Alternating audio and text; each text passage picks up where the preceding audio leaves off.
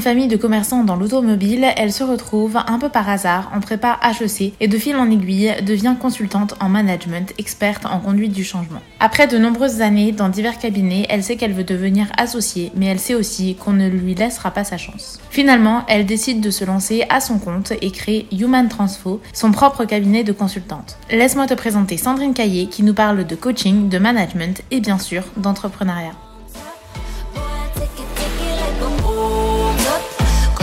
give it to me.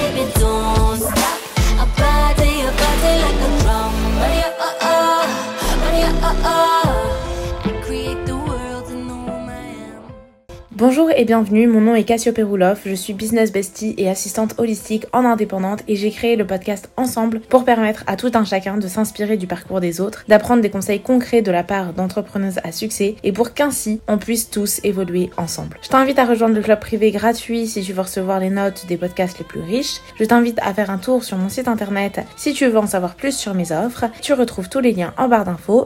Bonne écoute! to your baby, don't stop. a party, a party like a drum. Bonjour Sandrine, bienvenue et merci d'avoir accepté mon invitation. Bonjour Cassiopée, ravie de cet échange. Alors, je vous aurais présenté un petit peu dans l'introduction de cette interview, mais j'aimerais savoir comment vous vous, présenteriez vous-même. Eh bien, euh, j'ai créé Human Transfo il y a 15 mois de ça, société de conseil et de coaching en management, après un parcours de 21 ans en tant que salarié. Euh, donc, euh, bah voilà, ce que j'ai envie de partager aujourd'hui avec les auditeurs et les auditrices, c'est les clés que j'ai pu découvrir sur l'entrepreneuriat et puis en particulier pour aider les femmes à, à, se lancer dans cette belle aventure. Formidable, super programme. Euh, on va revenir dans un tout petit moment sur votre, euh, sur votre entrepreneuriat. D'abord, j'aimerais bien, j'aime bien revenir un petit peu à la source et voir s'il y avait des petits indices qui auraient pu nous dire soit que vous alliez euh, créer votre entreprise ou vous tourner vers le management. Donc, ma question, c'est qui était la petite Sandrine? Dans quel environnement elle a grandi? Quelles étaient ses aspirations? Alors, maman, en fait, je fais partie d'une famille de commerçants, donc d'entrepreneurs euh, puisque euh, mes parents sont dans l'automobile et en fait, a une histoire de famille puisque euh, mon, grand-père avait déjà une concession et mon arrière-grand-père, donc à la fin de la guerre, avait également un garage auto. Donc, pour moi, la conduite était un sujet familial, on va dire, enfin héréditaire. Mais en fait, je l'ai adressé un peu différemment ce qu'auraient pensé mes parents, puisque moi, c'était la conduite du changement qui m'intéressait et pas la conduite automobile. Euh, mais évidemment, euh, voilà, j'ai baigné dans une culture de, euh, du service du client, du sens de l'entrepreneuriat, de, développer son entreprise. À d'autres moments, bah, resserrer les boulons parce que le marché n'était plus là. Donc, je pense que très tôt, il y avait en moi cette, cette envie d'entreprendre. Et puis, c'est vrai qu'après mon école de bah, en école de commerce, là, je me suis lancée plutôt sur la partie euh, marketing. Euh, J'étais quand même présidente de la junior entreprise, donc là, on va dire que c'est plutôt mon côté leadership qui qui, qui, s'est réveillé. Et euh, bah, j'ai pris beaucoup de plaisir à, voilà, animer une équipe et ensuite monter au niveau national de, l'association des juniors entreprises. Et puis ensuite, bah, j'ai rejoint un grand cabinet de Loite pour le citer. Et à vrai dire, c'est à ce moment-là que je me suis dit qu'un jour je serais associée d'un cabinet. Mais c'est un peu comme, un, comme une idée qu'on a sur l'avenir et après on n'y pense plus pendant un certain temps et puis un jour ça revient. Voilà ce que je peux dire pour faire un peu de teasing sur la suite de l'interview, j'imagine. Super, merci beaucoup pour instaurer le suspense. Euh, être, être fille d'entrepreneur, est-ce que c'est pas, euh, de ce que j'entends parfois, est-ce que c'était pas plutôt dissuasif enfin, pour entreprendre? Parce que bah, peut-être on voit euh, des parents très pris ou le stress. Enfin, est-ce que c'était pas plutôt dissuasif ça? Eh ben, Vous avez raison, il y avait toute une partie qui était un peu dissuasive, puisque moi, par exemple, j'ai pas énormément connu les vacances avec mes parents. Mais en fait, plutôt qu'être dissuasif, je pense que ça donne un cadre et des limites à l'entrepreneuriat. Euh, je pense que notre éducation, ce que nos parents ont, fait devant nous, euh, nous amène très tôt à savoir ce qu'on veut et ce qu'on veut pas. Et bah moi, c'était vraiment mon cas. J'ai un petit garçon de 5 ans et je vois vraiment l'entrepreneuriat comme une opportunité de mieux gérer mon temps, d'avoir plus de liberté et donc de pouvoir passer plus de temps avec ma famille qu'au contraire la sacrifier, ce qui, je pense, dans des générations un peu d'avant, notamment celle de mes parents, on avait quand même moins le choix. Je pense qu'en tout cas, les gens ne prenaient pas forcément conscience de ce que ça allait et se laissaient un peu embarquer en fait euh, par ce monde de l'entrepreneuriat sans trop pouvoir y réfléchir ni même mettre euh, ces fameuses limites dont je parlais. Et je crois qu'aujourd'hui, qu'on soit salarié ou entrepreneur, on a envie de ces limites, on a envie de ce cadre familial, enfin pour ceux qui, pour qui c'est important en tout cas. Et moi, je le raisonne plutôt comme ça, donc pas tellement dissuasif en fait. Et donc, euh, c'est possible finalement. On reviendra un peu sur l'organisation, tout ça, mais, mais du coup, c'est possible. C'est possible. Alors maintenant, quand il a été question de choisir une filière, de choisir des études, de choisir un projet professionnel, comment ça s'est passé pour vous? Quelle a été un peu votre, votre démarche, votre réflexion? Euh, Alors moi, j'ai découvert euh, le monde des prépas HEC un peu par hasard. Il y avait une réforme et on nous a dit allez voir cette prépa à Versailles. Euh, il y avait un espèce de partenariat entre mon lycée et cette, prépa HEC. J'y suis allée en me disant bah pourquoi pas, mais je n'étais pas plus motivée que ça. Et en fait, j'ai eu un énorme coup de cœur par la personne qui, qui gérait cette prépa, qui s'appelait Patrice Giberti et qui avait vraiment, voilà, qui avait vraiment une philosophie très particulière. Et ce que j'avais particulièrement aimé, c'est qu'il disait qu'il euh, prenait pas du tout les meilleurs, contrairement aux prépas parisiennes, mais qu'en fait, il prenait les gens euh, qui avaient du potentiel, à qui il fallait juste un peu botter le cul euh, pour qu'ils travaillent et pour qu'ils donnent le meilleur d'eux-mêmes dans un environnement qui allait être très attentionné en fait et très accompagnant. Et c'est ce, voilà, c'est cet environnement-là que j'ai choisi donc pour faire ma prépa HEC. Donc forcément après, bah, j'ai fait une école de commerce. Voilà, ce qui a guidé un peu mon, chemin au, démarrage. Je vous disais après, euh, m'investir dans une, dans une association, c'était important pour moi. Et au sein de l'EDEC, la place, euh, le travail associatif prend pas mal de place. On est pas mal euh, soutenu par la direction de ce point de vue-là. Et on peut faire de très belles choses. Et voilà ce qui m'a guidée. Ensuite, bah, faire mon stage dans un grand cabinet en découvrant qu'il y avait ces, ces mastodontes de l'audit et du conseil en organisation. Euh, j'avais pas mal d'amis qui partaient sur la filière audit. Euh, moi, ça me disait pas trop les chiffres, mais je me suis dit, bah, plutôt que qu'aller vers du conseil en marketing, je vais tenter cette expérience du conseil en organisation. Je savais pas trop quoi en attendre, et puis bah, j'ai découvert euh, énormément de potentiel à cette activité qui me menait bah, sur la conduite du changement, comme je le disais. Et puis, moi, ce qui me plaisait, il y avait quelque chose qui m'animait particulièrement, c'est que j'avais peur de la routine et de m'ennuyer. Et en fait, quand j'ai choisi ce métier de consultante, c'était vraiment ma démarche parce que j'avais l'impression que aucune journée serait pareille, aucune journée serait vraiment prévisible. Et c'est vraiment ça qui m'a donné envie. Et je dois dire que 21 ans après, 22 ans maintenant, euh, bah, je suis toujours pas déçue parce que c'est vrai que ce métier, il est plein de surprises. Et ça, c'est vraiment quelque chose qui est important pour moi. Plutôt que d'avoir euh, les débuts de mois, on fait ça, les fins de mois, on fait ça, les fins de trimestre, on a la clôture et ci et ça, euh, le, le plan de formation ou je ne sais quoi, le plan marketing. Moi, j'avais vraiment pas du tout envie de rentrer dans un carcan comme celui-là et c'est voilà ce qui m'a guidée. Et du coup, euh, vous enchaînez directement avec un emploi ou vous enchaînez avec euh, un autre diplôme? Stage de fin d'études qui débouche sur un sur un emploi chez Deloitte. D'accord. OK. Et ensuite, donc jusqu'à euh, en 2019 quand vous créez Human Transfo, qu'est-ce qui s'est passé en fait pendant toutes ces années-là? Est-ce que vous pouvez nous faire un petit récit de, alors, euh, bah, chez Deloitte, j'ai appris le métier de consultante. Alors, comme je disais, c'était plutôt du conseil en organisation, mais je faisais déjà partie de l'équipe People. C'était l'humain qui m'intéressait. Donc là, bah, j'ai découvert euh, et le monde de la production en termes de conseil et euh, le monde de, faire des propositions commerciales et puis les, présenter. Ça m'a énormément plu. Donc voilà, j'ai passé 3-4 ans vraiment super pour apprendre un nouveau métier, comprendre aussi comment fonctionnait l'entreprise parce que bah, même en école de commerce, euh, on est quand même un peu loin de la pratique. Et, là, en, travaillant sur des processus en entreprise, bah, ça permet de vraiment comprendre comment une entreprise tourne. Donc, euh, vraiment très formateur. Mais au bout de 3-4 ans, je trouvais que c'était quand même beaucoup de projets autour des systèmes d'information. Et moi, ça ne m'intéressait vraiment pas. Il y avait beaucoup de réorganisation parce que c'était l'époque où on nous disait il faut que l'audit soit séparé du conseil, sauf chez Deloitte, encore si chez Deloitte. Donc, il y avait beaucoup de réorganisation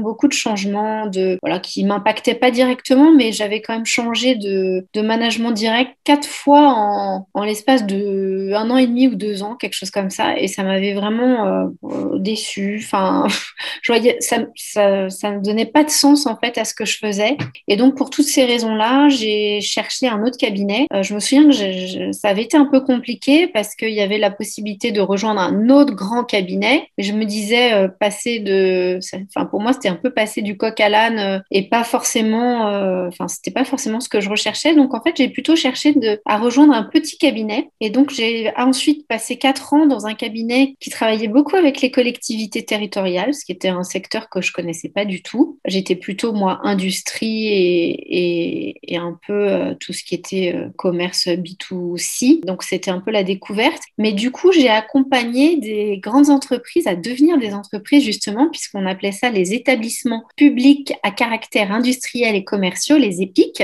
Et c'était notamment bah, la SNCF et le port autonome, euh, notamment de Marseille, que j'ai accompagné en profondeur parce qu'ils avaient un, un, nouveau plan stratégique et il s'agissait de le mettre en musique sur le plan du contrôle de gestion et des outils euh, de pilotage et aussi des personnes qui euh, travaillaient sur ces sujets-là. Donc, euh, ça a été euh, vraiment de très, très beaux projets, euh, des très belles rencontres aussi, la découverte de la SNCF qui, qui est un monde vraiment de, de, personnes très engagées, très investies, très peu sûres d'elles et qui ont vraiment besoin d'être rassurées, mais qui, enfin, voilà, qui sont très attachants, voilà. Mais une fois de plus, au bout de quatre ans, je me suis dit, bon, c'est bien, je fais des choses intéressantes, sauf que là, moi, j'ai envie de, j'ai envie de plus, euh, j'ai envie de, de, me professionnaliser sur l'accompagnement du changement, puisque je faisais des missions de pilotage économique, mais toujours très en lien avec les humains et comment faire pour que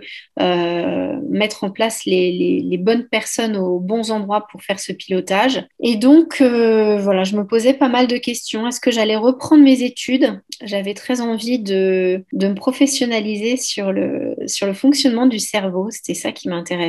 Donc, au-delà de la psychologie, euh, vraiment plutôt ce qu'aujourd'hui on appelle les, neurosciences. Et en fait, en cherchant un peu, je m'étais rendu compte qu'en France, ce serait très compliqué parce que ça voulait dire université, ça voulait dire plus forcément travailler parce que les horaires étaient vraiment, euh, étaient vraiment compliqués. Enfin, c'était difficilement compatible avec une activité professionnelle. Donc, euh, je me suis aussi intéressée à ce qui se faisait au Canada parce qu'il y avait à l'époque beaucoup de choses qui venaient du Canada. Et en fait, j'ai pas sauté le pas parce que je, je me sentais pas de tout quitter pour euh, entamer une nouvelle vie là-bas. Donc, euh, donc, je suis restée en France, mais j'ai eu la chance de tomber sur, un, sur une personne qui s'appelle Eric Albert, qui est psychiatre de formation et qui avait créé un cabinet qui s'appelait à l'époque euh, IFAS, Institut français d'action sur le stress, et qui avait des grosses difficultés pour recruter des, personnes. Et c'est tombé pile à un moment où moi, je commençais vraiment à tourner en rond et où j'ai vu une opportunité d'apprendre énormément, puisque en fait, c'était un cabinet avec essentiellement des médecins psychiatres et des psychologues, donc avec tous les corpus théoriques issus de la psychologie. Alors, je n'en étais pas encore au fonctionnement du cerveau, mais ça, ça viendra plus tard. Et voilà, j'ai eu cette grande d'opportunités. Euh, je me suis éclatée. Je suis restée pendant 12 ans dans ce cabinet. Je dois dire que j'ai vraiment beaucoup appris. J'ai pas eu du tout le temps de m'ennuyer et euh, c'était vraiment une super expérience d'accompagner aussi le, le, développement du cabinet. Quand je suis arrivée, on était euh, 5-6 et quand je suis partie, on était quasiment 50 avec autant de consultants externes. Donc c'était vraiment un, une belle, un beau développement. Et puis j'ai eu le, voilà, là aussi, peut-être c'est là où on en vient, on en reviendra peut-être euh, tout à l'heure à, comment c'est venu cette histoire d'entrepreneuriat, mais c'est là que, que mon, désir de, de, devenir associé s'est à nouveau réveillé. J'allais avoir 40 ans, donc ça tombait aussi avec une, une tranche de vie, on va dire. Du coup, j'ai pas fait ce, ce changement-là tout de suite. J'ai dirigé un pôle conseil, formation et accompagnement dans un cabinet qui me rappelait beaucoup l'IFAS euh, quand j'y étais arrivée, puisque c'était 1,5 euh, million de chiffre d'affaires. Euh, voilà, plutôt peu de clients, mais des clients très fidèles. Et donc, je suis restée 18 mois et puis je me suis rendu compte que j'étais toujours pas arrivée à ma destination finale. Et c'est comme ça qu'est né le projet Human Transfo. Pourquoi vous n'étiez pas arrivée à votre destination finale du coup? Eh bien, d'abord, en termes d'identité métier. J'étais pas sur euh, mon, savoir-faire, euh, puisqu'en fait, euh, Positis, le cabinet que j'avais rejoint, travaillait beaucoup en développement comportemental, donc en fait de la formation. Ce que je sais faire, parce que j'ai appris à faire de la formation comportementale, mais c'est pas ce que j'aime faire. Donc ces situations collectives de, de formation, de développement. moi, je suis vraiment consultante dans l'âme. Donc ce que j'aime, c'est faire des diagnostics, des recommandations et mettre en mouvement et accompagner le changement. Et donc là, je me retrouvais pas dans mon identité professionnelle. Puis il y avait plein d'autres raisons, notamment euh, justement la difficulté à concilier ma vie euh, personnelle et, ma vie professionnelle avec énormément de déplacements qui ne me correspondaient pas du tout. Et par rapport, alors moi je sais que vous avez aussi, euh, et je crois que vous faites encore partie de clubs d'entreprise, tels que le BNI par exemple. À quel moment ça arrivé dans votre vie? Parce que je pense que c'était avant Human Transfo. Et euh, ah non, c'était c'était euh, ok. Bon, alors est-ce que, bah, je pose quand même la question tout de suite parce que j'y pense tout de suite. Donc pourquoi vous avez intégré un club d'entreprise, peut-être plusieurs? Quel est votre retour d'expérience Peut-être?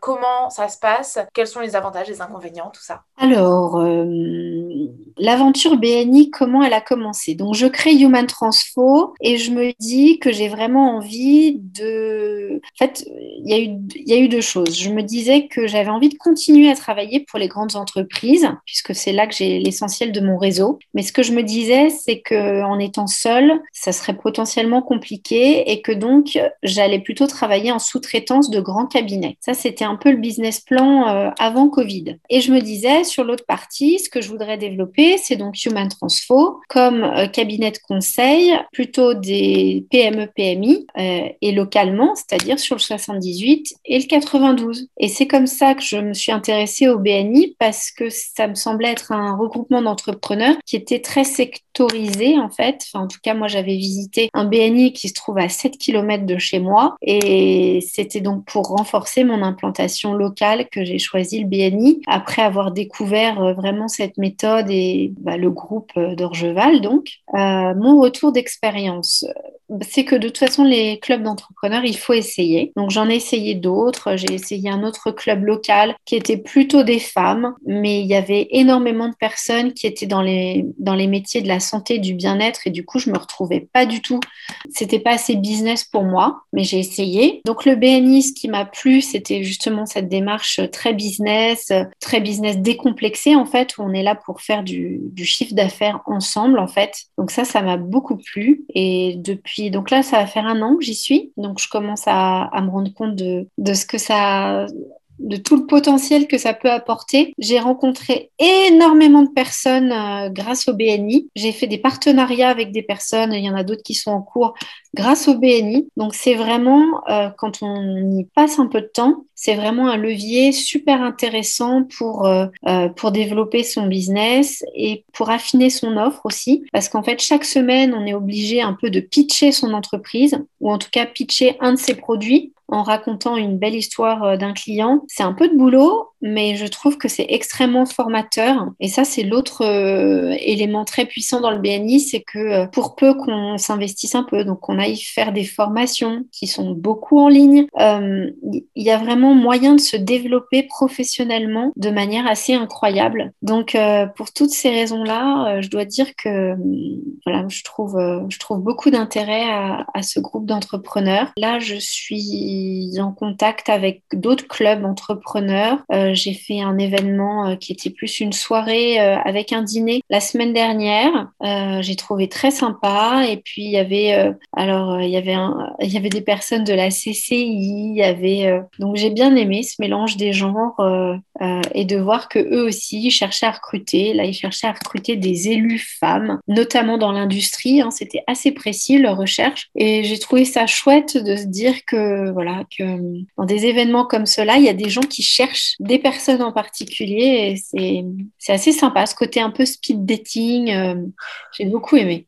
D'accord, ok, super. Mais c'est vrai que l'importance du réseau, c'est quelque chose que je répète euh, souvent et, euh, et les clubs d'entreprise sont une, une manière de développer son réseau, de l'entretenir, etc. Et c'est hyper intéressant d'avoir un retour parce que j'ai le sentiment que bah, le BNI, avant de, de l'intégrer, on a quelques bribes un peu de ce que c'est, mais c'est vrai que c'est un petit investissement, enfin dépendamment de si on est entrepreneur, si on fait partie d'une grande boîte qui va financer le BNI, c'est quelque chose. Si on se lance dans l'entrepreneuriat, c'est un petit investissement quand même euh, souvent. Et donc, avant de se lancer, bah, c'est bien d'avoir aussi des retours d'expérience, pas seulement, euh, je crois qu'on a le droit à deux rendez-vous euh, gratuits avant de, de, de, devoir euh, bah, vraiment intégrer le BNI, ce qui est tout à fait normal parce que voilà, sinon, euh, sinon on en profite gratuitement euh, indéfiniment. Mais du coup, du coup, c'est très intéressant. Merci pour ça. Maintenant, du coup, on peut, on peut commencer à parler de Human Transfo, de voilà, comment vraiment est venue non seulement du coup l'envie, parce que ça, on l'a compris un petit peu, mais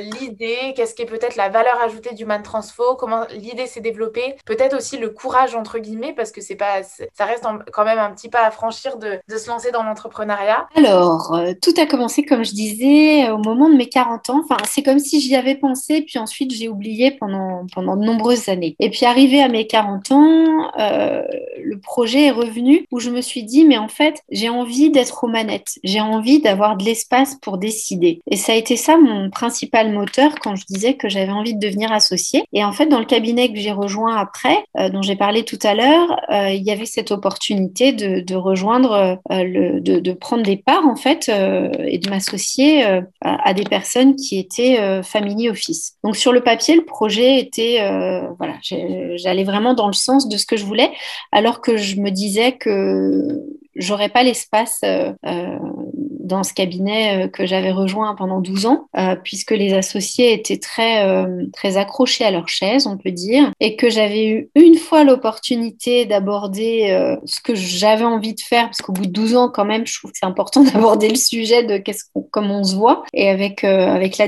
en fait, j'avais pu aborder cette thématique, et j'avais eu un accueil, en fait, extrêmement froid, et peut-être un peu de ma faute aussi, mais j'ai envie de partager ça, parce que je trouve que c'est assez intéressant, ça en dit long aussi sur euh, ce qui nous arrive parfois, c'est qu'elle m'avait dit, mais euh, comment tu te vois dans dix ans? Et là, je m'étais un peu pris les pieds dans le tapis parce que j'étais arrivée vraiment en mode position basse. Bah, peut-être qu'éventuellement, j'aimerais bien euh, devenir associée dans un cabinet. Et en, adoptant cette posture-là, en fait, j'ai eu comme retour, ah mais si tu te poses la question, c'est que tu n'es pas faite pour ça. Ce qui avait été extrêmement violent et comme quoi, quand on a envie de quelque chose, en fait, je recommande vraiment de s'affirmer et de le dire haut et fort, même si on a peut-être l'air un peu prétentieux. En fait, il vaut mieux ça que d'arriver par la petite porte en position hyper humble et en fait se faire fermer la porte au nez. Donc c'est vrai que cette discussion, euh, bah, je, m'en suis souvenue un peu après en me disant, bah voilà, c'est là à ce moment-là en fait que j'ai décidé que j'allais partir parce que je savais qu'il n'y aurait pas d'ouverture pour moi. Donc voilà comment a émergé le projet et en fait c'est comme si, euh,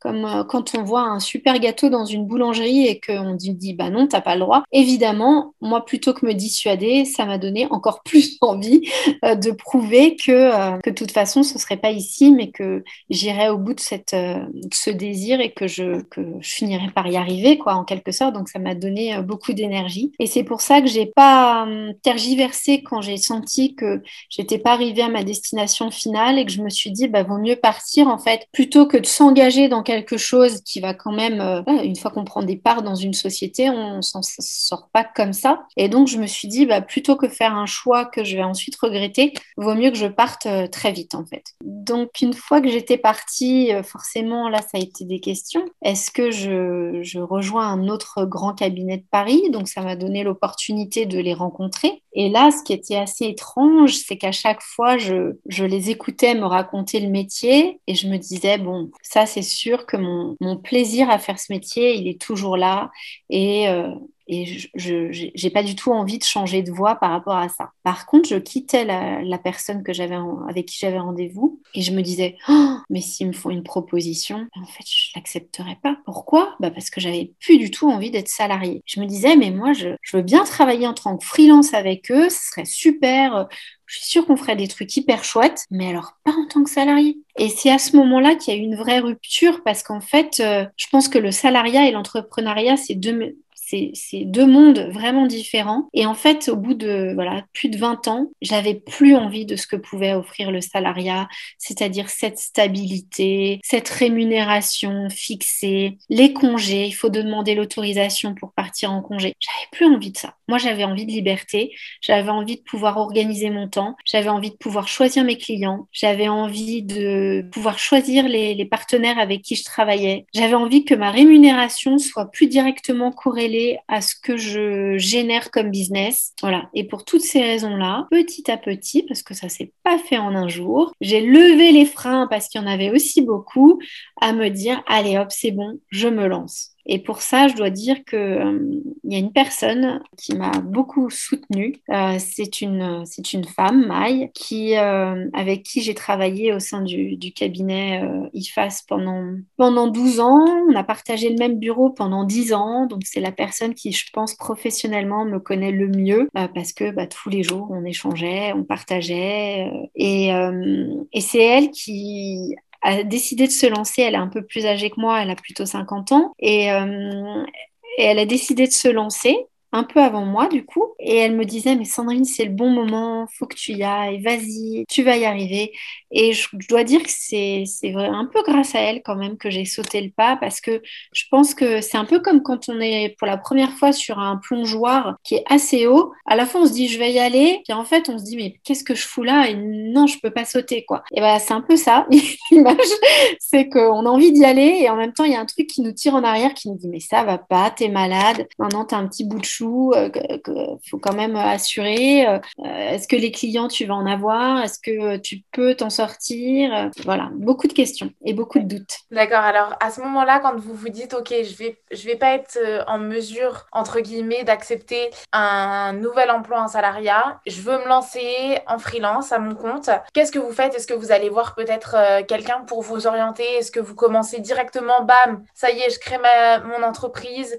Est-ce que, enfin voilà, en fait, qu'est-ce qui se et comment ça s'organise Comment ça commence à s'organiser Alors pour moi, après, je sais pas si c'est pareil pour tous les entrepreneurs, mais moi, j'étais obsédée par le nom. Il fallait que je trouve un nom. En fait, je ne pouvais pas créer ma boîte si j'avais pas un nom original et qui n'était pas déjà pris. Et en fait, le jour où j'ai trouvé Human Transfo, c'est là que je me suis dit bon bah c'est bon en fait, maintenant je suis prête et je peux me lancer. Donc c'est peut-être un peu bizarre, mais euh, moi c'était vraiment important de trouver ce nom. Euh, ensuite, j'ai travaillé avec un, graphiste qui m'a qui m'a fait mon logo. Ça aussi c'était important pour moi euh, d'avoir pouvoir avoir assez vite une page internet avec quelques éléments simples. Et j'ai fait le, alors c'était le salon des entrepreneurs qui était porte-maillot. Et là, j'avais pu rencontrer tous les, tous les professionnels, les cabinets d'experts comptables, les cabinets juridiques et surtout BGE, BGE qui est sponsorisé par euh, la région et peut-être même par le département et qui offre des,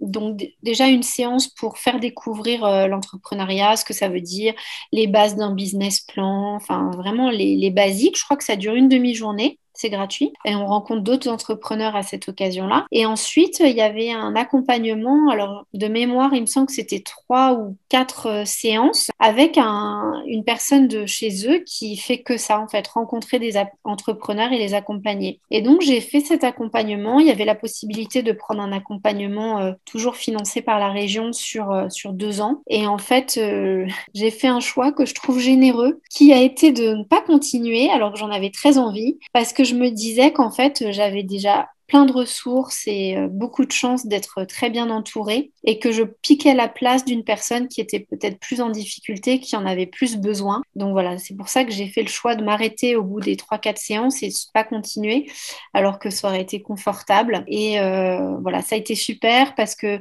cette personne m'a aidé euh, d'un point de vue juridique à, déposer les statuts, à faire vraiment toutes les démarches administratives et à moindre coût, parce que bah, quand on se fait aider dans un cabinet d'experts comptables ou pire d'un avocat, on y laisse pas mal d'euros. Alors que là, je me souviens d'un petit détail qui peut-être aidera, c'est qu'on il faut faire une publication au journal officiel. Et donc, il y a plusieurs journaux auprès desquels on peut faire cette publication. Et en fait, la, personne de BGE m'avait dit, bah, moi, je vous conseille de faire chez l'itinérant. Pourquoi? Bah, D'abord parce que c'est vraiment pas cher, alors que vous le feriez dans les échos ou je ne sais où, euh, c'est assez cher. Et en plus, vous faites une bonne action parce que vous aidez du coup euh, les gens euh, qui sont sans abri. Et là, je dois dire que de faire comme ça un deux en un, bah, je trouvais ça super. Et donc, il y avait plein de petites astuces comme ça qui permettaient d'économiser pas mal d'argent à la création de sa société où je dois dire que euh, bah, on a un peu la trouille parce que euh, c'est de l'argent euh, personnel qu'on met en fait au capital et on n'a pas très envie de le dilapider pour des choses qui servent à rien. Alors comme tout le monde, j'ai fait des erreurs. Moi aussi, j'ai payé des choses qui servaient à rien. Et je pense que chaque entrepreneur a au moins une histoire euh, à son démarrage d'un truc qu'il a payé euh, de son point de vue hyper cher et qui servait à rien. Moi, c'était mes, conditions générales de vente. Je sais toujours pas pourquoi j'ai fait des conditions générales de vente vu mon métier. Euh, avec un avocat, ça m'a coûté, je trouve, une fortune pour quelque chose qui est vraiment pas ce que je voulais, puisque moi, je voulais des conditions générales de vente qui soient très simples, très compréhensibles et surtout pas comme les assureurs, enfin j'ai rien contre les assureurs, je les aime beaucoup, mais il y a toutes les petites clauses qui font dire euh, sauf, sauf, sauf. Et euh, finalement, je me retrouve avec des conditions générales de vente qui sont assez complexes et, et je trouve que ça donne pas envie aux clients. Donc je pense qu'un jour, je les ferai refaire. Mais voilà, ça c'était mon erreur de débutant, j'ai envie de dire. On en fait tous et euh, c'est comme ça qu'on apprend. D'accord. Ok, super, euh, super. Enfin, franchement, euh, bah, déjà, c'est des bons, euh, des bons conseils. Je vais revenir un petit peu sur tout ce que vous avez dit, puisque vous avez dit quand même pas mal de choses. Donc, pour revenir au début, je comprends l'idée de d'abord trouver un nom, trouver un logo, créer un site. Ça fait très pro, surtout en B2B. Je pense que c'est important quand même d'avoir, voilà, d'avoir l'air pro, d'être pro. Mais je me suis dit, pourquoi trouver un nom et pas le faire à votre nom, est-ce que ça, ça, ça, aurait été envisageable Ah oui, alors ça, c'était totalement inenvisageable. C'est-à-dire qu'en tant que salarié, il y avait un, un truc que je voulais surtout pas, c'était rejoindre un cabinet avec le nom du fondateur. Pour moi, c'est rédhibitoire, ça monte un côté égotique euh, incroyable et euh, vraiment, c'était quelque chose qui était impossible. Et alors donc, l'idée que mon cabinet puisse porter mon nom, alors ça, c'était clair et net, ce serait non. Déjà parce que si un jour j'ai des salariés, bah, je veux que ce soit comme pour moi, je veux qu'ils se sentent attachés à une marque et pas à un nom qu'ils ne portent pas. Voilà. Donc, euh, alors là, sur le nom, il n'y avait pas de débat. Fallait que je trouve. J'étais obligée de trouver un nom chouette. Et Human Transfo, je dois dire que j'en suis assez fière. et pourquoi Human Transfo alors? Bah Parce que ça mélange le côté humain et le côté transformation. Donc j'ai pu allier euh, l'accompagnement du changement et puis, euh, et puis euh, ce volet humain que j'ai souligné euh, dans le logo avec euh, ce cerveau, euh, qui c'est là où j'en reviens aux, neurosciences et au fonctionnement du cerveau, parce que voilà, ce qui distingue finalement les êtres humains d'autres d'autres êtres vivants, c'est cette capacité de réflexion, cette capacité à prendre des décisions. Et voilà, je suis assez fière d'avoir d'avoir pu mettre dans mon logo cette, cette petite touche liée à ce qui ce qui nous distingue. Voilà. Donc j'avais la question sur le logo, mais du coup, j'ai la réponse. et par rapport au statut, euh, qu'est-ce que, quel choix, du coup, vous avez fait? Est-ce que c'est en lien avec euh, votre métier? Ou est-ce que euh, c'est... Enfin, voilà, comment, comment ça s'est passé pour vous? Est-ce que c'est quelqu'un d'autre qui a fait ce choix-là, entre guillemets, même si... au final, c'est quand même vous qui prenez la décision, mais voilà. Alors, il y avait une solution que j'excluais d'office, qui était le côté auto-entrepreneur. Donc, je pense que c'est très bien comme statut, mais euh, comme vous le savez peut-être, on est limité en termes de chiffre d'affaires. Et puis, euh, et puis euh, en auto-entrepreneur, je trouve que ça avait une connotation, je me lance, mais je me lance pas vraiment. Donc, ça, c'était exclu pour moi. Après, je dois dire que je me suis plutôt appuyée sur des conseils là. Et j'ai eu tout, un, tout un diagnostic qui a été fait par, par une personne qui a étudié à la fois mon affiliation sociale, enfin qui a pris vraiment beaucoup, beaucoup de paramètres et il en ressortait euh, à la fin le fait qu'il faudrait créer une URL, mais que ce serait peut-être plus intéressant de commencer par une SASU et de basculer EURL plus tard. Donc j'avoue que sur cette question-là, je suis pas encore convaincue. Moi, j'aime bien le fait d'avoir créé une SASU. Je, me reconnais bien euh, dans, dans ce statut et j'ai besoin qu'on me qu'on m'apporte vraiment des éléments tangibles euh, pour justifier le fait que ce serait vraiment plus intéressant de basculer EURL. Voilà, mais, je, mais à vrai dire, c'est des sujets qui m'intéressent pas trop et, euh, et pour lesquels j'ai pas envie de consacrer énormément de temps. Après, moi, ce que je voulais, c'était voilà, de pouvoir faire mes factures, euh, avoir une comptabilité quand même assez simple et que euh, voilà que ça me prenne pas trop de temps en administratif parce que c'est pas ce que je préfère. D'accord, super. Et donc dans tout ça, quand même, euh, pour avoir une entreprise, il faut quand même avoir des clients. Euh, alors à quel moment, comment vous avez trouvé vos premiers clients? Est-ce que c'était euh, parce que souvent, enfin souvent, pas souvent, mais en tout cas les micro-entrepreneurs, souvent, avant de créer leur statut, ils trouvent d'abord des clients. Ils ont déjà des clients avant de se lancer. Comment vous avez fait pour trouver des clients et ça s'est passé à quel moment du processus? Alors j'ai eu beaucoup de chance parce que donc j'ai déposé les statuts en février 2020 2020, euh, fin février, et j'avais quasiment dans la foulée une mission qui démarrait et euh, une mission que j'allais faire avec euh, ma fameuse collègue Maï qui avait créé sa société et qui avait besoin d'un coup de pouce parce qu'elle elle avait une mission pour un, pour un comité de direction et on avait besoin, enfin, elle avait besoin d'aide dans la conduite des entretiens. Donc finalement, c'est tombé un peu tout seul, j'ai envie de dire. sauf que on était donc fin février 2020 et que le 17 mars, nous avons eu euh, quand même un, événement qui nous a tous bien marqué, qui est ce, début de, confinement. Et c'est là que les choses se sont compliquées parce que euh, pendant six mois, j'ai rentré zéro euro. Donc, euh, j'ai fait d'autres choses. J'ai travaillé sur mon site internet.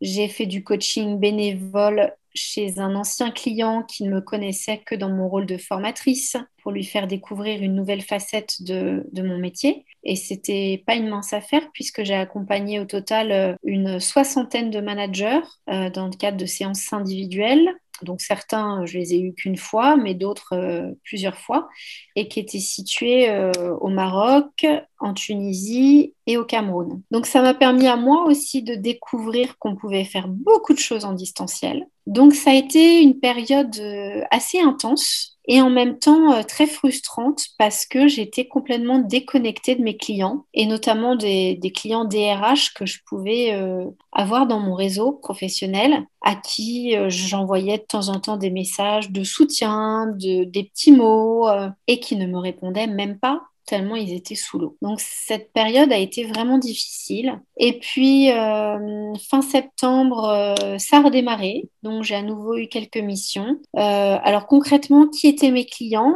Eh ben en fait, c'était des gens avec qui j'avais travaillé par le passé et qui m'ont témoigné leur confiance en me sollicitant au nom d'Human Transfo. J'étais étonnée parce que c'était plutôt des grandes entreprises, moi qui m'attendais à avoir besoin de passer par des grands cabinets pour cela. Et puis, euh, voilà, l'autre chose qui m'a frappée, c'est qu'en fait, euh, les principaux clients étaient des anciens coachés. Donc moi, je suis coach depuis un peu plus de 12 ans. Et forcément, un coaching, ça dure à peu près un an la plupart des coachings euh, comportementaux que je mets en place. Et du coup, voilà, c'est une relation euh, de confiance qui s'instaure. Et il se trouve que voilà, mes premiers clients, c'était des anciens coachés qui soit me proposaient euh, d'intervenir pour eux, soit me recommandaient auprès de certains de leurs contacts. Le bouche à oreille, comme quoi j'étais à une conférence ce week-end d'une femme qui s'appelle Lucille Brousse et qui a une agence de communication et elle prônait le, le, le fait que le le bouche à oreille reste toujours le meilleur moyen de communication. Donc ça, c'en a une belle preuve finalement. Et euh, du coup, je me demandais par rapport au fait que vous avez travaillé à distance pendant six mois en bénévolat, est-ce que par la suite, vous avez instauré euh, le coaching en distanciel aussi ou pas? Alors, euh, j'ai fait, j'ai fait un coaching de prise de fonction quasiment 100% en distanciel et ça a très très bien marché. Et on en reparle avec la personne que j'ai accompagnée. Elle me dit que pour elle, ça avait été vraiment idéal parce qu'elle était chez elle, dans son environnement, comme un petit cocon. Et du coup, ça l'avait aidé à se libérer. Parce qu'on dit parfois que face à face, les gens se libèrent plus. Ben, en fait, ça dépend. Et là, en l'occurrence, avec cette personne, euh, c'était le contraire. Euh, mais je dois dire que depuis quelques mois, moi, je me remets à faire des coachings en face à face et, euh, je prends, enfin, je trouve que c'est quand même très chouette euh, parce que euh, Zoom, c'est vraiment super comme outil mais on, finit les journées, on est vraiment crevé et parce qu'on est obligé d'être attentif aux micro-signaux, euh, notamment tout ce qui est non-verbal. Et c'est vrai que, euh, se retrouver, mais je pense qu'on a tous ça en ce moment, hein, se retrouver en vrai, euh, voir la personne, c'est quand même important. Et puis l'autre élément, c'est que je pense que cette crise a quand même, nous a quand même bien chahuté. Et il se trouve que les personnes que j'accompagne, pour des raisons différentes, sont un peu fragilisées. Et de ce fait-là, je trouve qu'être en présentiel est quand même un plus. Alors, euh, vous avez peut-être trouvé ça un peu idiot, mais euh, quand on a une personne qui se met à pleurer et qu'on est en, distance, déjà qu'en général, on se sent assez impuissant. Mais alors là, c'est pire que tout. Alors qu'au moins, quand on est en présentiel, bah, on peut aller chercher un Kleenex, on peut faire une plaisanterie. Enfin, je trouve que c'est beaucoup plus simple à gérer euh, ces situations-là quand on est en présentiel. Euh, et voilà, et mon constat est que malheureusement, il y a quand même beaucoup de souffrance euh, aujourd'hui dans les entreprises et que du coup, bah, les personnes que j'accompagne bah, ont bien besoin d'écoute empathique et de, et de soutien. D'accord, ok, très bien. Et d'ailleurs, je ne sais pas si c'est d'ailleurs, mais du coup, pendant ces trois... Enfin, depuis 2019, depuis le début de votre entrepreneuriat, euh, vous avez suivi des formations supplémentaires qui peut-être euh, vous, vous apportent plus de compétences dans ces domaines-là. Euh, est-ce que vous pouvez nous, voilà, nous parler des formations que vous avez suivies, pourquoi Et puis, et puis voilà, aussi pourquoi pas, comment vous, avez, vous les avez financées ou du moins quelle a été votre réflexion par rapport à ça? Parce que les formations, enfin, les, ce genre de formation, ça a un coût aussi.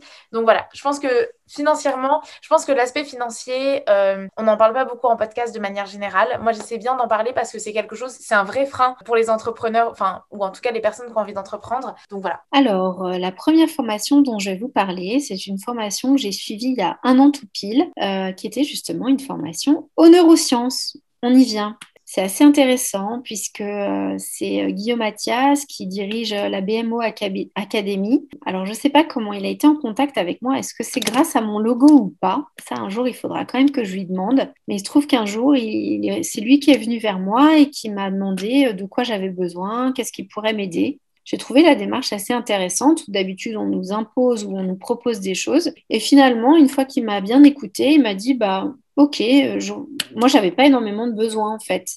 Et il me dit, bah en tout cas, euh, vous êtes la bienvenue à, mon initiation euh, BMO. il me donne la date et tout, et puis il me dit, je vous enverrai le lien après tout. Donc je fais sa formation de deux heures, totalement gratuite. Et là, énorme coup de cœur parce qu'en fait, il parlait de tout ce qui était euh, processus de décision. Or, moi, j'ai publié deux livres, un sur le changement il y a dix ans et un sur la prise de décision. Donc, prise de décision, neurosciences, fonctionnement du cerveau, et quelqu'un d'extrêmement pragmatique, parce que ma crainte avec les neurosciences, c'était tomber sur des scientifiques qui nous racontent le cerveau d'un point de vue physiologique, mais euh, que moi, ça m'aide pas du tout dans mon métier. Donc, euh, gros coup de cœur pour, pour l'approche de Guillaume. Et donc, j'ai suivi sa formation qui était une formation distancielle en 15 modules de 2 heures. Donc ça prend pas beaucoup de temps, mais quand même, ça m'a occupé pendant quasiment tout le mois de juin de l'année dernière et surtout pas cher parce que je trouvais qu'en termes de rapport qualité-prix, il était euh, au top. Hein. ça m'a coûté 460 euros.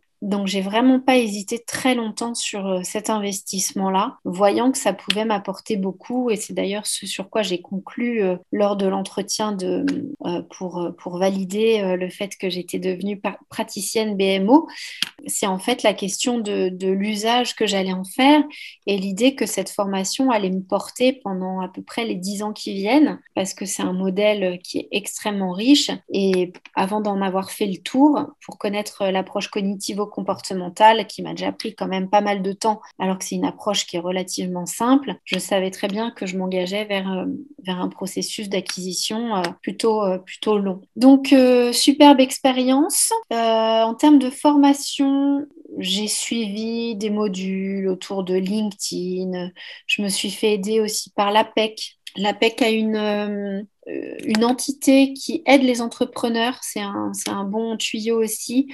Euh, c'est des rendez-vous qui, voilà, parfois il y a des formations qui sont proposées. Donc euh, j'ai eu ce soutien-là et c'était gratuit. Donc je le dis aussi pour ça. Et puis après, j'ai pas fait beaucoup plus de formations. Euh, par contre, là, je suis en train de suivre une formation sur, euh, sur le, marketing et notamment le marketing digital. Alors ça, c'est peut-être une chose que j'ai envie de partager, qui est assez intéressante, c'est que donc euh, on crée une marque, on crée un logo. J'ai eu un premier accompagnement sur le marketing de ma marque, les valeurs. Donc j'ai posé pas mal de pas mal de choses. Et puis après, on travaille, on fait ses missions. Et puis on nous dit, bah ouais, mais il faut que tu aies travaillé sur ton client idéal. Donc là, j'ai fait un nouvel accompagnement sur euh, bah, définir euh, qui était mon client idéal, comment je pouvais faire, quels étaient les sujets dans ma ligne éditoriale. Et puis après tout ça, et au bout d'un an et demi, je me dis ok, j'ai fait plein de choses, mais j'ai l'impression qu'il y en a un peu partout et que j'ai besoin de tout bien rationaliser et d'aller vraiment au bout de, ma démarche. Et c'est pour ça que là, je me paye euh, un accompagnement sur, sur, sur, pour vraiment affiner mon, mon marketing. Je vous en dirai plus quand ce sera fini, parce que je démarre. C'est un programme en six semaines théorique. Il y a beaucoup de formations en ligne. Moi, je suis pas très fan. Euh, je préfère vraiment la partie euh, coaching, accompagnement, mais voilà, là, ça combine les deux. Donc, il y a des modules à faire avant le rendez-vous. je vous en dirai plus euh, une fois que j'aurai vraiment testé. Mais tout ça pour dire que en fait, le marketing, on y revient tout le temps. Enfin, on fait son premier site internet, puis on se dit ok, mais là finalement, j'ai pas beaucoup de, j'ai pas beaucoup de visiteurs, donc qu'est-ce que je dois changer? Donc on investit euh, en SEO pour euh, revoir son référencement Google. c'est un peu le parcours du combattant, et pourtant j'ai fait du marketing. Donc je, plains ceux qui n'ont pas ces basiques là. Euh, je pense que pour les entrepreneurs, c'est aujourd'hui le plus compliqué. Savoir à qui faire confiance pour travailler travailler sur son marketing et comprendre euh, finalement ce qui est indispensable, ce qu'il faut faire, dans quel ordre le faire. Voilà, enfin moi je trouve que c'est vraiment extrêmement compliqué. Ouais, c'est clair que le marketing euh, aujourd'hui, j'ai arrêté de le dire parce que, mais vrai, enfin en fait moi, du coup je suis en gestion d'entreprise et au tout départ, j'arrêtais pas de dire, mais alors le marketing, euh, j'y connais rien du tout et pourtant ça fait un petit peu partie de ma, de ma formation. Mais c'est vrai que ça évolue tellement vite on nous dit tellement tout et son contraire. Enfin, c'est hyper compliqué. Bon, maintenant, à force de me dire que j'y connais rien, je me suis beaucoup formée aussi. Donc, euh, ça, c'est clair, mais c'est vrai que c'est hyper compliqué. Donc, ça, je comprends que euh, la formation marketing, elle est un peu indispensable bah, pour euh, votre com, pour la, la, com de Human Transfo. En revanche, est-ce que les autres formations que vous avez suivies, alors moi, j'ai vu aussi Entrepreneur, Entrepreneur, j'arrive pas à ce mot-là en anglais. Mais euh, voilà, c'est ça. De l'Institut européen pour les dynamiques de travail. J'ai vu aussi euh, BMO et j'ai vu euh, WPMOT. Alors ça, j'étais certifiée déjà. en fait, je me suis certifiée à peu près au moment, enfin pendant que j'étais dans, dans l'entreprise où j'étais. Moi, il faut savoir que pendant 12 ans où je travaillais donc dans ce cabinet avec les médecins psychiatres, ils étaient anti-outils. Donc, euh, c'était très compliqué de se faire former sur des outils. Euh, l'idée, c'était de pas mettre les gens dans des cases et de ne pas résumer euh, l'individu ce qui m'allait bien, parce que j'avais cette vision des outils euh, très réducteurs et qui mettaient les gens dans des cases. Et puis en fait, quand j'ai rejoint l'autre cabinet, il se trouve que euh, on avait pas mal de, clients euh, avec lesquels on travaillait donc sur le disque et le WPMOT. Enfin, ils ont lancé ensuite le WPMOT. Donc le disque, c'est les profils comportementaux avec les couleurs rouge, jaune, vert, bleu. Et le WPMOT, en fait, c'est l'outil qui vient en complément pour expliciter les, moteurs de comportement. Donc, ils ont regroupé ces deux outils pour faire un, nouvel outil qui s'appelle Talent. Et il se trouve que bah, depuis trois ans au moins, ils forment plus uniquement au 10, ils forment aux, deux en même temps. Donc j'ai suivi cette formation qui était deux jours plus un jour, mais là j'étais encore salariée à l'époque et en fait je me suis fait certifier juste quand j'ai quitté. Euh, donc je suis certifiée depuis fin 2019 euh, sur cette euh, sur cet outil. Et je dois dire que je suis certifiée chez TTI Success Insight et ils sont très, ils, donnent vraiment de leur temps pour, pour former leurs leur certifiés, pour les Donc j'ai eu beaucoup de webinaires, de conférences, même des ateliers sur Paris qui étaient gratuits pour travailler sur ma, sur ma spécificité en tant que consultante. Donc là, on se retrouve dans une salle où on est 30 consultants et il faut qu'à la fin de la journée, on ait compris pourquoi on est chacun différent et, euh, et, la plus-value de chacun. Et c'était, enfin, j'en garde un super souvenir. C'était en début de cette année. Euh, donc, ils investissent vraiment sur leur euh, sur leur certifié. je trouve que c'est un super outil qui permet vraiment, notamment aux managers, d'avoir des vraies clés de communication avec les collaborateurs. Donc, voilà pour cet outil-là. Concernant l'entrepreneurship mindset profile, c'est un outil que j'ai découvert un peu par hasard au travers du réseau BMO. Et donc ça, je me suis fait certifier en début de cette année parce que je m'intéressais à l'entrepreneuriat et que j'avais euh, flairé le fait que le confinement aurait posé pas mal de questions à des gens qui étaient salariés et qui envisageaient de se lancer dans l'entrepreneuriat. Et en fait, euh, dans mon processus à moi, je m'étais rendu compte que euh, j'avais besoin de savoir où étaient mes points forts en matière d'entrepreneuriat et où j'avais potentiellement des risques. Et j'ai trouvé cet outil qui est issu des États-Unis et qui permet vraiment de comprendre bah, où sont nos, les dimensions de notre personnalité qui font qu'on on a des atouts pour entreprendre et en même temps, euh, du côté des comportements aussi, on peut avoir des atouts et aussi d'autres choses qui, nous, qui peuvent euh, nous freiner ou nous mettre en difficulté. Et du coup, euh, cet outil, je le, je le pratique bah, à la fois auprès d'accompagnement B2C là, de certaines personnes qui, en effet, compte tenu de, de la situation sanitaire ou de contexte professionnel complexe, envisagent de, de se lancer. Donc ça leur donne voilà, un retour parce qu'il y a un benchmark avec euh, des managers et avec des entrepreneurs qui réussissent. Donc on voit si on est dans les clous ou pas. Et je l'utilise aussi en travaillant avec euh, des gens qui sont entrepreneurs et qui, euh, qui se posent des questions sur comment ils doivent faire évoluer leur, leur, leur leadership et comment est-ce qu'ils fonctionnent en, avec leurs associés Est-ce que les profils sont bien complémentaires les uns des autres et comment du coup on peut euh, optimiser euh, le fonctionnement du binôme ou du trinôme euh, d'associés? D'accord. Super. Et ça, toutes ces formations-là, est-ce que c'est... alors, ça ne veut pas dire qu'il ne faut pas le faire, hein, mais est-ce que ça, vous pensez que ça sert juste à votre pratique, entre guillemets juste, ou c'est vraiment une valeur ajoutée, une plus-value quand euh, on va chercher le client? Est-ce que c'est quelque chose qu'ils vont regarder, qu'ils vont... Euh, Alors, euh, je pense que c'est une plus-value pour les clients parce que, en fait, l'avantage quand on a comme ça plusieurs outils, c'est de se dire en fonction du contexte de la personne, qu'est-ce qu'on lui recommande? Moi, j'ai des moments où je pré propose que le disque, enfin que le talent, et d'autres moments où je propose que le MP, et d'autres fois où je propose aucun de ces deux-là. Donc en fait, je crois que c'est une vraie plus-value. Euh, j'attire quand même l'attention de consultants qui, euh, qui du coup veulent se former à tout. Donc c'est super, bravo pour la curiosité. Mais moi, je considère qu'un profil LinkedIn avec 15 euh, outils, en fait, c'est des gens qui, vont forcément survoler un certain nombre de sujets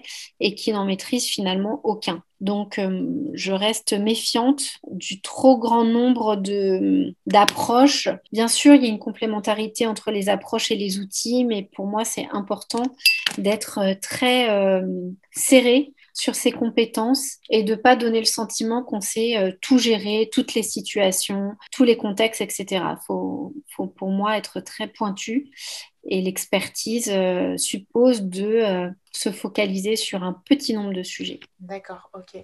J'allais justement vous demander un conseil à toute personne souhaitant devenir consultante ou coach en entreprise. Euh, peut-être que c'est celui-là, du coup. Le conseil que je pourrais donner à quelqu'un qui voudrait devenir consultant, c'est de bah voilà, ne pas, peut-être ne pas être trop impatient euh, moi, je me souviens, quand je démarrais en tant que consultante, euh, je me disais parfois, oh là là, mais si je tombe sur ce projet, euh, c'est la fin de ma carrière, c'est pas du tout ce que je veux faire. En fait, chaque mission apporte quelque chose de plus et il faut aller chercher dans une mission en se disant qu'est-ce que cette mission va m'apporter, comment je, comment je construis à partir des enseignements que je vais avoir, etc. Donc ça, ce serait mon conseil pour quelqu'un qui voudrait devenir consultant, c'est la patience. Euh, pour quelqu'un qui voudrait devenir coach, euh, je, dirais, euh, je dirais deux choses. La première, c'est de ne pas considérer que parce qu'on est formé, on est coach. Pour moi, un coach, c'est quelqu'un qui a pratiqué, moi, j'ai plus de 50 coachings derrière moi, donc euh, fois 12 séances, fois une heure et demie, euh, je vous laisse calculer le nombre d'heures, plus les supervisions, plus le travail en amont. Enfin, voilà, je pense que ça ne s'improvise pas. Et euh, voilà, je trouve que les écoles euh, font beaucoup de, de rabattage pour, pour, pour former, pour faire du business, en fait, pour former des coachs, alors qu'il faut savoir qu'il y a très peu de coachs qui vivent du métier du coaching. Et donc, bah, quand j'en parle avec des personnes de l'APEC, elles me disent que voilà, c'est des personnes qui se font former au coaching, qui ensuite bah, n'ont pas forcément de pratique, ou très peu. Alors, elles ont fait quelques coachings gratuits, parce que ça, elles ont réussi. Et puis après, pour trouver des clients, bah, elles se rendent compte que c'est quand même assez compliqué. Donc, euh, bah, elles font les deux ans de chômage.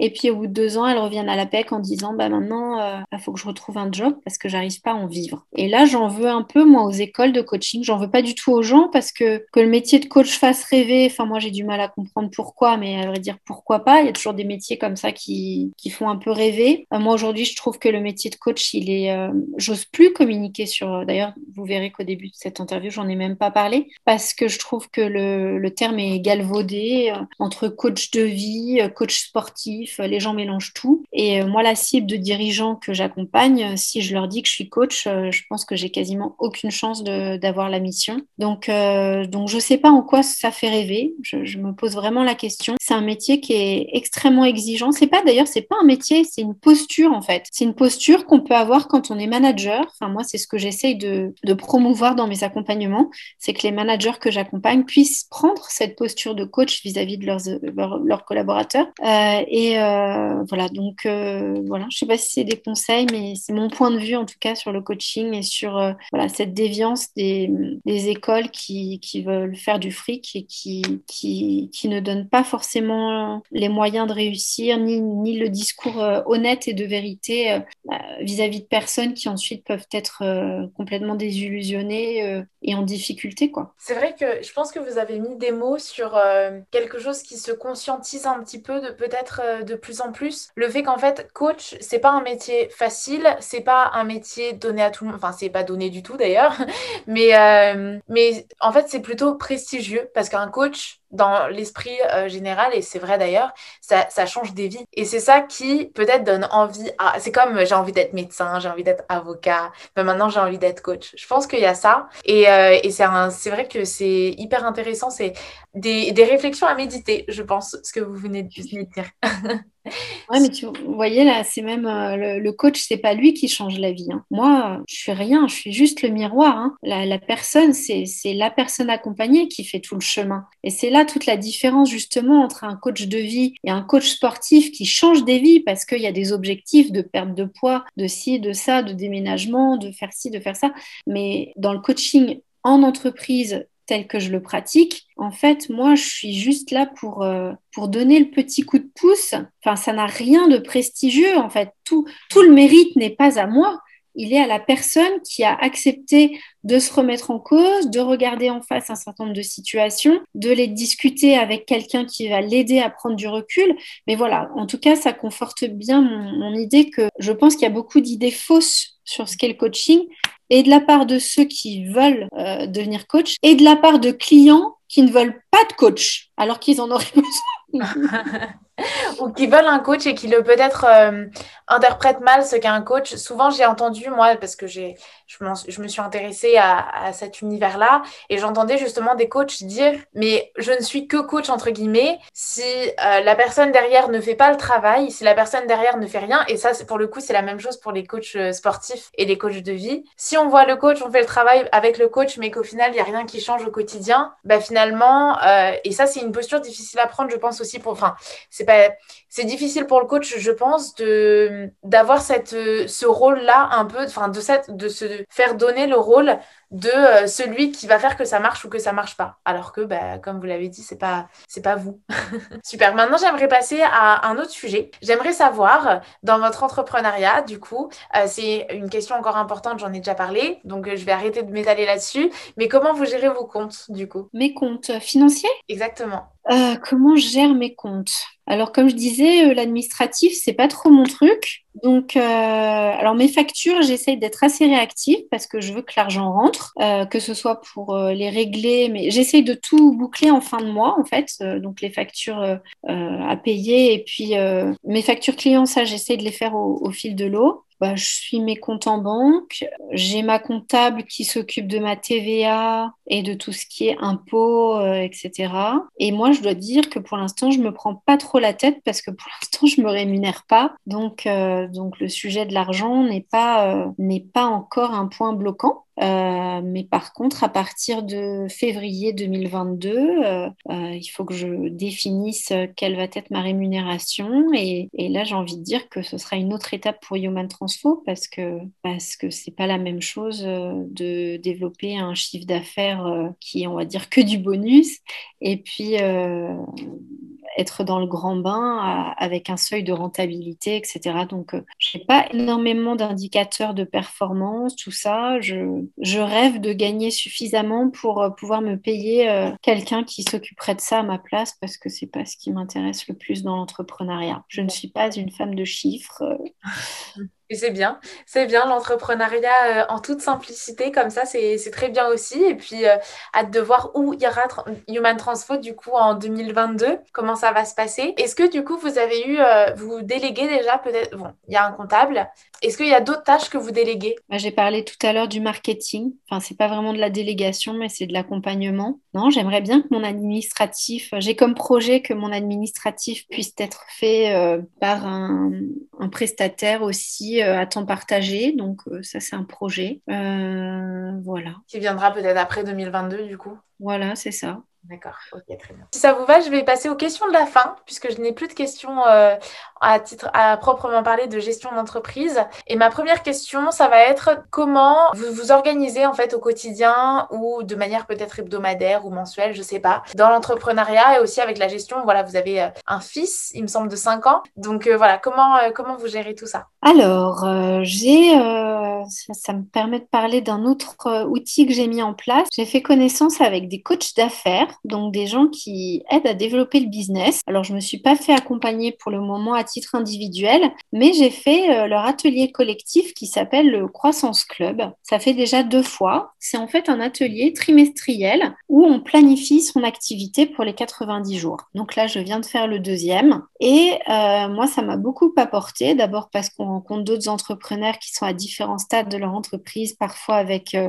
pas mal de salariés. Donc ça permet aussi de relativiser sur moi, je suis seule et voilà les perspectives si un jour j'arrive vraiment à développer euh, la marque Human Transfo. Donc je trouve ça assez intéressant et notamment ce que m'a moi à titre personnel apporté cette démarche, c'est euh, alors je suis quelqu'un d'assez structuré. Été en souffrance sur une chose il y a à peu près 4-5 euh, mois, c'est que j'avais l'impression de beaucoup travailler, faire beaucoup beaucoup d'heures et qu'il en ressortait pas forcément grand chose. Et donc j'ai trouvé intéressant de pouvoir structurer un peu plus mon temps pouvoir mieux le cadrer, pour un peu mieux savoir aussi à quoi je passais mon temps. Et donc, euh, j'ai beaucoup travaillé depuis quatre mois à la mise en place et au respect, parce que ça se fait pas en une fois, d'un planning type Alors moi, ça me convient bien. Il y a des personnes qui vont se sentir dans un carcan avec euh, ce genre d'outils. Euh, moi, je dois dire que ça me guide et ça me permet de trouver de la marge de manœuvre. Je suis quelqu'un d'assez rapide, d'assez efficace. Donc quand je me donne un temps pour faire une tâche, en général, j'ai fini avant. Mais il y a des fois où on est dérangé, où il y a des imprévus, où on n'arrive pas, euh, notamment bah, sur la communication, quand on doit sortir un article de blog, par exemple, on a beau s'être donné deux heures,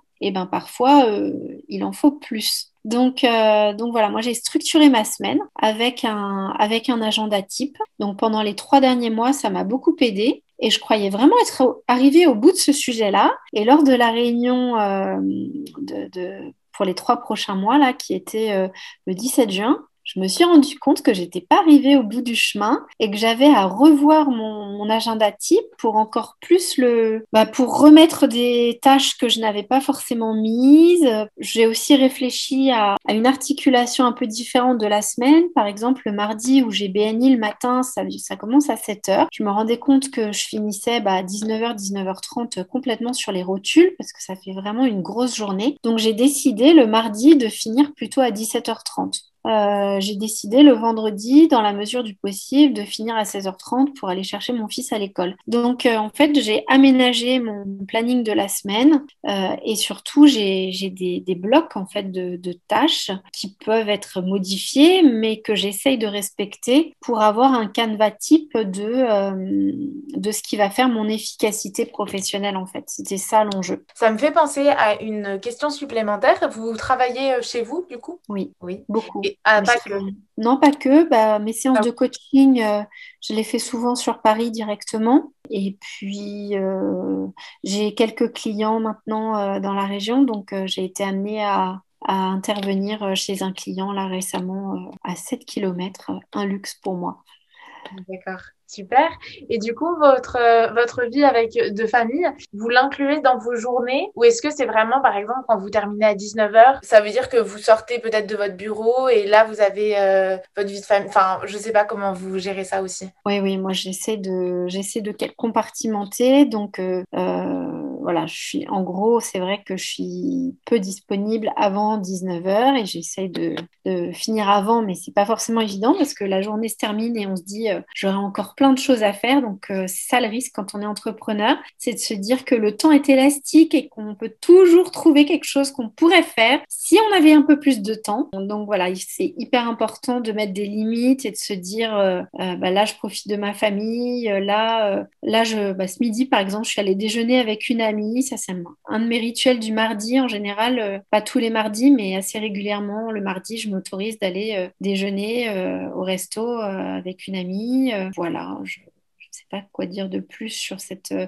organisation. Euh, le matin, c'est moi qui emmène mon fils à l'école, donc j'ai structuré mon agenda aussi pour, euh, pour pouvoir avoir cette disponibilité. Mais ça, c'est comme toutes les mamans, qui, qu'elles soient salariées ou entrepreneurs, je pense que ça change pas beaucoup de choses. La seule chose que je peux te dire, c'est que côtoyer d'autres femmes entrepreneurs, c'est un conseil que je peux donner aussi, c'est que c'est pas parce qu'on est à la maison qu'on doit faire les lessives, la vaisselle, les repas. Euh, voilà, ça c'est quelque chose qui n'est pas forcément simple à faire euh, comprendre. Euh, on est à la maison, mais en fait, on est, c'est comme si on était au bureau, quoi. Donc, donc il n'y a pas de raison pour passer l'aspirateur, pour faire les lessives qu'on n'a pas pu faire le week-end ou je ne sais quoi. Ça, je trouve que c'est un peu, un peu compliqué quand on a un conjoint qui ne comprend pas forcément ce monde de l'entrepreneuriat et qui peut faire des, simplifications sur bah, à la maison, donc euh, c'est bon, tu peux t'en occuper. Bah non.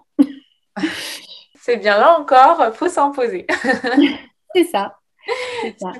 Maintenant, j'aimerais savoir le meilleur souvenir euh, dans votre métier. Euh, ce que j'adore, c'est quand je suis en compétition, euh, bah, soit sur un appel d'offres, enfin en tout cas pour une nouvelle mission, euh, soit dans le cadre d'un coaching et que euh, je suis choisie. Voilà, ça c'est vraiment quelque chose qui, que je trouve super agréable, mais il y a plein d'autres choses. Hein, D'avoir une personne qu'on accompagne, qu'on voit lors de la tripartite de fin, qui, qui raconte son cheminement et comment elle a évolué. Enfin, ça, je trouve que c'est extrêmement moi, ça me rend euh, très, très fière. il y a plein de choses, beaucoup. Génial. C'est vrai que la victoire, euh, ça fait plaisir aussi. Maintenant, j'aimerais, euh, j'aimerais savoir, parce que vous avez passé beaucoup d'années en entreprise, euh, vous vous êtes lancé à, votre compte il y a quand même un petit moment maintenant, les avantages, les inconvénients, les, enfin voilà, mettre en parallèle en fait de travailler en entreprise et de travailler à son compte. Ah, bah, je l'ai un peu dit, le, le fait d'être salarié, c'est vrai que c'est une sorte de confort, de confort de pas avoir à trop réfléchir à la stratégie de l'entreprise, à, à ce qu'on va, à notre façon d'évoluer finalement. On met ça un peu entre les mains de son management ou de, de sa direction, donc on se laisse un peu porter, je trouve. Moi, ce que je trouve génial dans l'entrepreneuriat, c'est la liberté la liberté de, choisir, de choisir euh, qui est son client idéal, qui, euh, euh, quelle est sa stratégie, quel est son positionnement, quels sont les investissements qu'on fait, la liberté de temps et d'action aussi. on en parlait juste à l'instant sur l'agenda. La liberté de se dire, bah, cet après-midi, j'ai pas grand-chose, bah, je joue au golf. C'est un truc qu'on peut pas faire quand on est salarié. le fait de pas avoir demandé d'autorisation pour partir en congé, enfin, moi, je sais que c'est un truc qui compte énormément pour moi et qui fait que je je suis pas sûre de pouvoir revenir un jour dans le monde du salarié, euh, de salarié quoi qu'il arrive. Je dirais que c'est les choses principales qui me viennent. D'accord, super. Après, ce qui est différent, mais bon, après, quand on est seul, c'est. Moi, je disais, par le BNI, j'ai rencontré beaucoup de personnes et je me suis jamais sentie autant entourée que depuis que j'ai créé Human Transfo, mais il y a quand même la participation à un collectif, là où quand on est entrepreneur, euh, on se retrouve quand même globalement seul. On est seul euh, maître justement de ses décisions, de, euh, de ses choix. là, ce matin, j'avais une négociation client qu'est-ce que je fais quoi? Est-ce que je baisse mon tarif? Est-ce que je baisse telle prestation? On se retrouve, euh, on se retrouve aux manettes quoi. Donc, euh, faut l'assumer. Je pense que ça prend un petit peu de temps. D'accord, ouais c'est pareil, c'est quelque chose que j'ai vu beaucoup. Enfin, souvent, on voit beaucoup d'entrepreneurs qui commencent et qui se lancent avec euh, bah, des tarifs qui les rend même pas, qui est même pas, qui sont même pas viables en fait, et ils sont obligés d'augmenter par après parce que justement au début ils ont pas peut-être cette confiance là de euh, et ils sont portés par personne, ils sont tout seuls. D'ailleurs, en parlant de tarifs, du coup, comment vous avez fait vous en matière de tarifs? Comment vous les avez fixés? Bon après peut-être que vous connaissiez aussi les tarifs du marché. Est-ce que ça, ils ont évolué? Et comment vous réagissez du coup en cas de négociation? Alors moi j'avais un référentiel tarif euh, de cabinet, donc je sais comment il se positionne dans un cabinet et du coup euh, je connais ma valeur on va dire sur le marché. J'ai la chance d'être sur un secteur où on peut pratiquer vu l'expertise des tarifs assez élevés. Euh, donc moi j'ai pas eu trop de difficultés à m'imposer sur des, sur des tarifs. La seule chose, c'est que je me suis mise un peu quand même dans les chaussures de, ma cible, c'est-à-dire plutôt des PME, PMI. Et je me suis, voilà, je me demande toujours qu'est-ce qui est acceptable.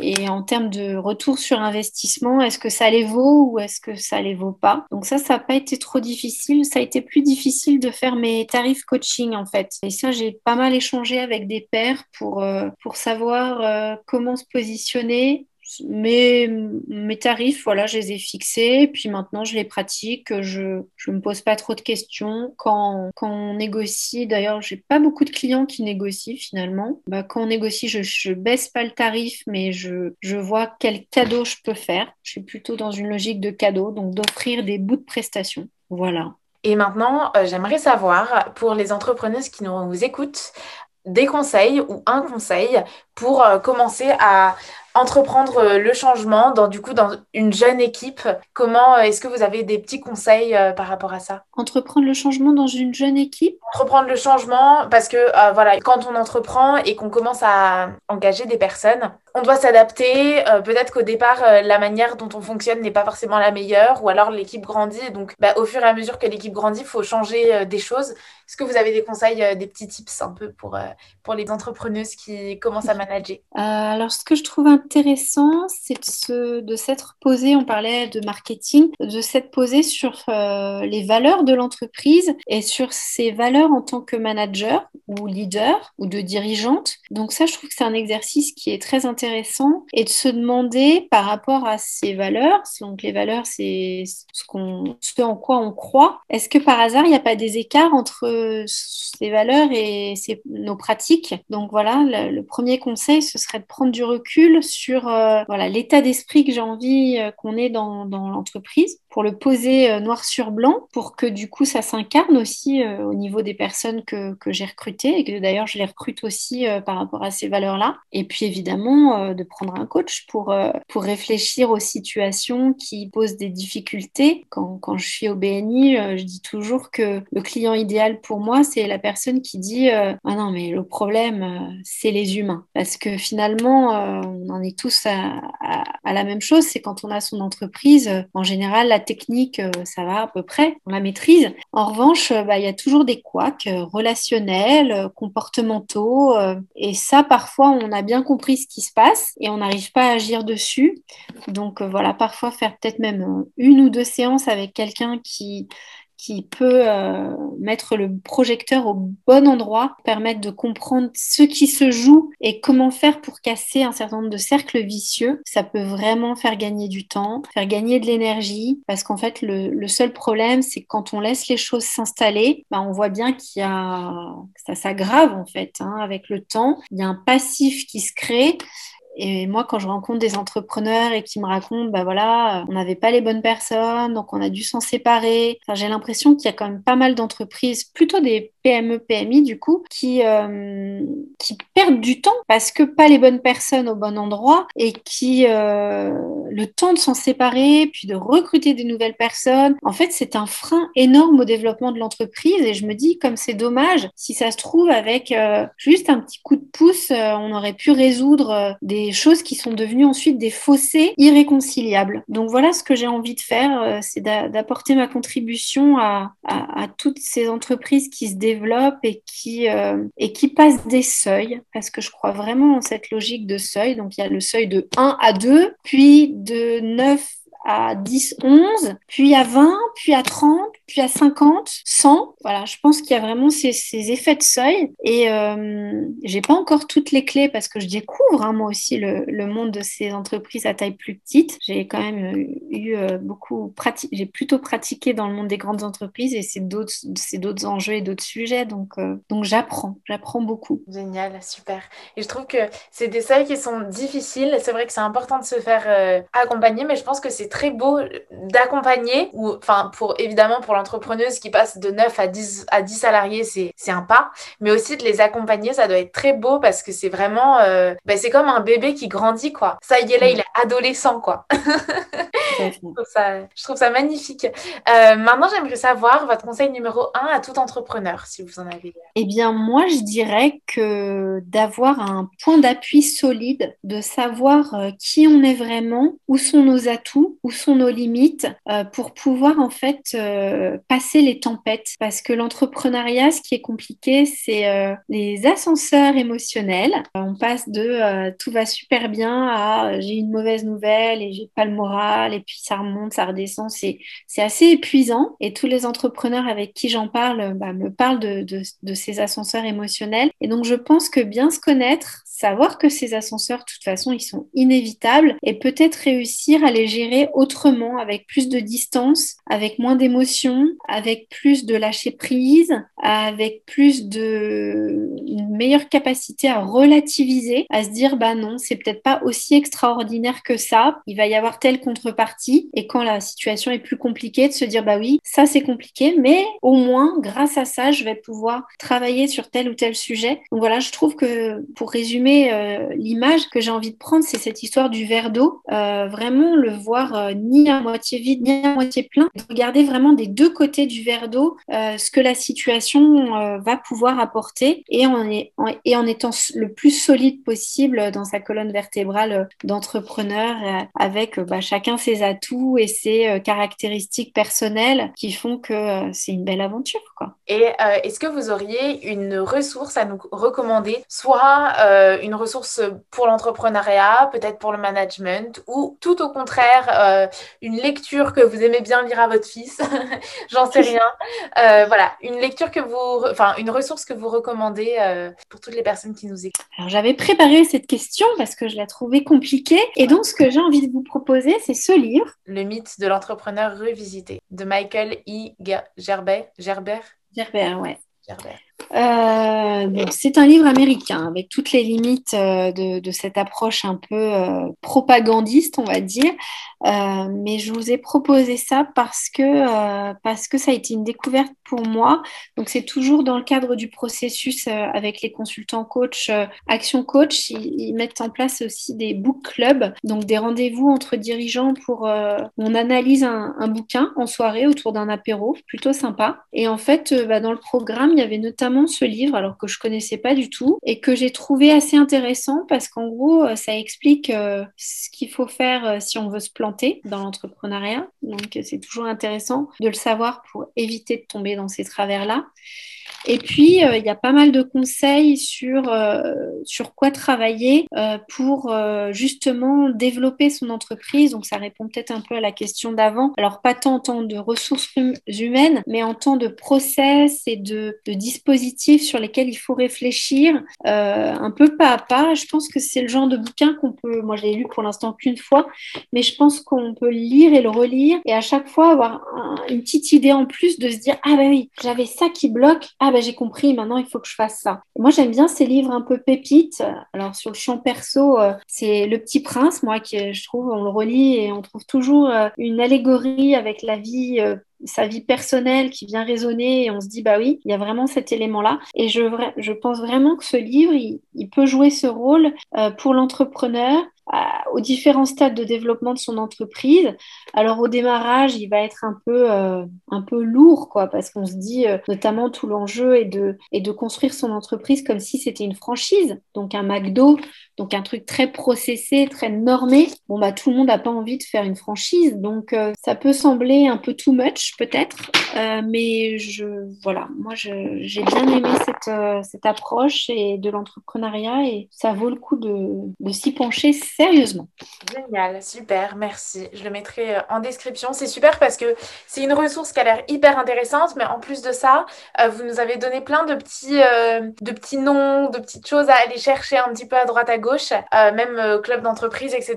Donc super on va, on va pouvoir aller euh, découvrir plein de choses. Maintenant, je vais vous laisser le mot de la fin. Si vous avez quelque chose à rajouter, quelque chose que vous n'avez peut-être, que je ne vous ai pas donné l'occasion de dire, ou euh, peu importe, voilà, vous avez le mot de la fin et puis ce sera la fin de cette interview. Euh, moi, je voulais vous remercier pour cette expérience, pour ce, cette opportunité de partager mon modeste chemin singulier, du coup. J'espère que ça pourra donner, en fait, mon plus grand souhait, c'est que cette interview puisse avoir boosté quelques personnes qui étaient proches de, se lancer et qu'elles se sont dit, euh, qu'elles se soient dit en écoutant, bah ouais, en fait, ça vaut le coup, je vais essayer. Ça, ce serait vraiment le plus beau cadeau que de pouvoir contribuer au fait que, des personnes se lancent vraiment dans l'entrepreneuriat grâce à cette interview. Voilà. Génial. Bah, si c'est leur cas, je les invite à, à, me le dire et je vous le transmettrai. ça me ferait très plaisir. C'est ainsi que se termine cette interview. Avant de partir, n'oublie pas de partager cet épisode sur les réseaux sociaux en mentionnant ensemble.club privé sans accent et tout en minuscule, de mettre 5 étoiles et un commentaire sur Apple Podcast si le concept te plaît, te motive et t'aide au quotidien. Je te souhaite une bonne semaine. On se retrouve mercredi dans le mail hebdomadaire du club privé, la semaine prochaine dans un nouvel épisode et d'ici là sur les réseaux sociaux. Bisous